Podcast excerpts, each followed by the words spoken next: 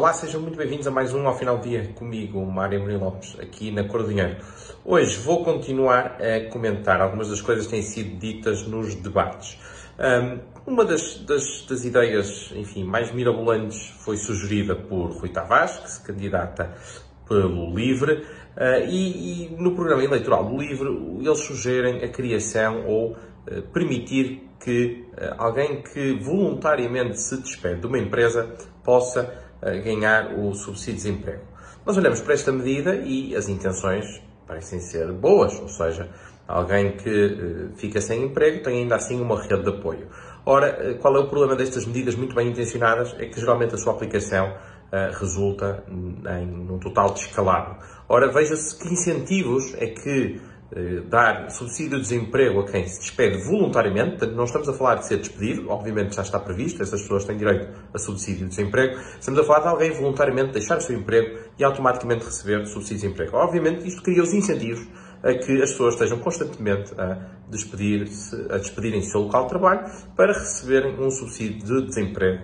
E isto é será tanto maior quanto maior for o subsídio de desemprego. Portanto, em relação ao salário original, se o subsídio de desemprego for elevado, eh, e em Portugal nos primeiros meses ainda é, ainda é elevado, eh, então maior incentivo ainda para as pessoas eh, se, se, se despedirem, e apenas porque, enfim, se, se, seja pelo que motivo for, decidiram se despedir e, e, iriam com isso receber o subsídio de, de desemprego. Portanto, obviamente, esta medida seria absolutamente impraticável uh, e, e muito, por muito bem intencionada que seja, o seu resultado seria uh, desastroso. Uma outra coisa que tem sido uh, discutida é a proposta de redução do IRC. Alguns partidos fazem esta proposta, nomeadamente a Iniciativa Liberal, o PSD e também o CDS, e, e, o PS em particular, António Costa, tem acusado estes partidos de, ao fazerem, estarem ao fazerem de uma forma transversal, portanto, não diferenciando as empresas, eh, estarem também a baixar o IRC para quem quer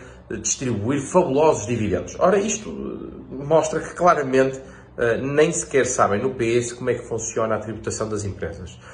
O IRC é o imposto que as empresas pagam quando se apuram os resultados ao final do ano. Ou seja, pegamos em toda a faturação, retiramos os custos e o que daí resulta, enfim, de uma forma muito simplificada, o que daí resulta é então sujeito à tributação. Uh, portanto, vamos imaginar que a empresa fatura 100, uh, ah, tem custos de 50 e, portanto, os resultados são 50. Sobre estes 50 irá incidir então em taxa de imposto. Assumamos que é de, por exemplo, 20%.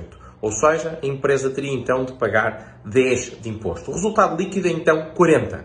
Ora, Sobre estes 40, se a empresa decidir fazer distribuição de dividendos, ou seja, remunerar os acionistas, os acionistas terão depois de pagar hum, tributação autónoma, 28%, e englobando no IRS, caso decidam fazê-lo, irão pagar até uma taxa que poderá chegar aos 50% com a sobretaxa, eh, caso tenham ultrapassado os escalões de rendimentos.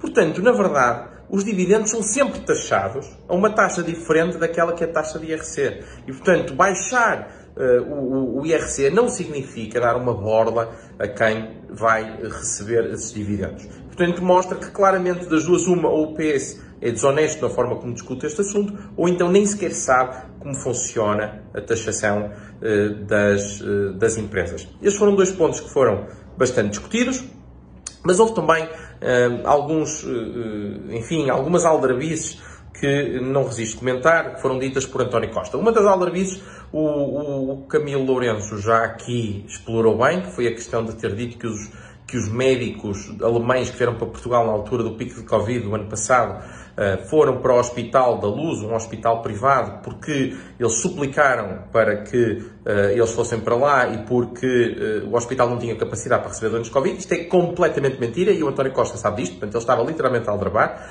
o Hospital da Luz já recebia doentes do Amadora Sintra, do, do Beatriz Ângelo, já tinha muitos doentes de Covid internados e os médicos alemães foram literalmente impingidos por decisão do Ministério da Saúde ao hospital privado, porque simplesmente não tinham capacidade para os receber num hospital público. O António Costa, obviamente, sabia disto, até porque agradeceu bastante a disponibilidade do Hospital Luz Saúde para os receber.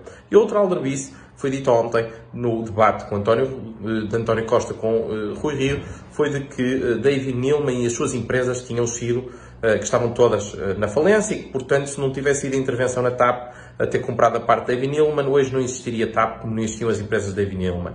Ora, uma pesquisa rápida permite ver que as empresas da Avi Nilman, que ele fundou, é acionista e que continuam ou não a ser uh, diretor executivo, continuam bem de saúde, em particular a JetBlue, uh, uh, também foi fundada em 2007, também a Azul, ou então a empresa de 2021 fundada no ano passado, a Breeze Airways. Portanto, uma vez mais, algo que António Costa sabe manifestamente não ser verdade, mas que ainda assim o disse para tentar fazer passar a sua narrativa.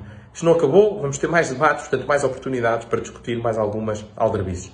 Até lá, despeço-me desejando-vos um ótimo fim de semana.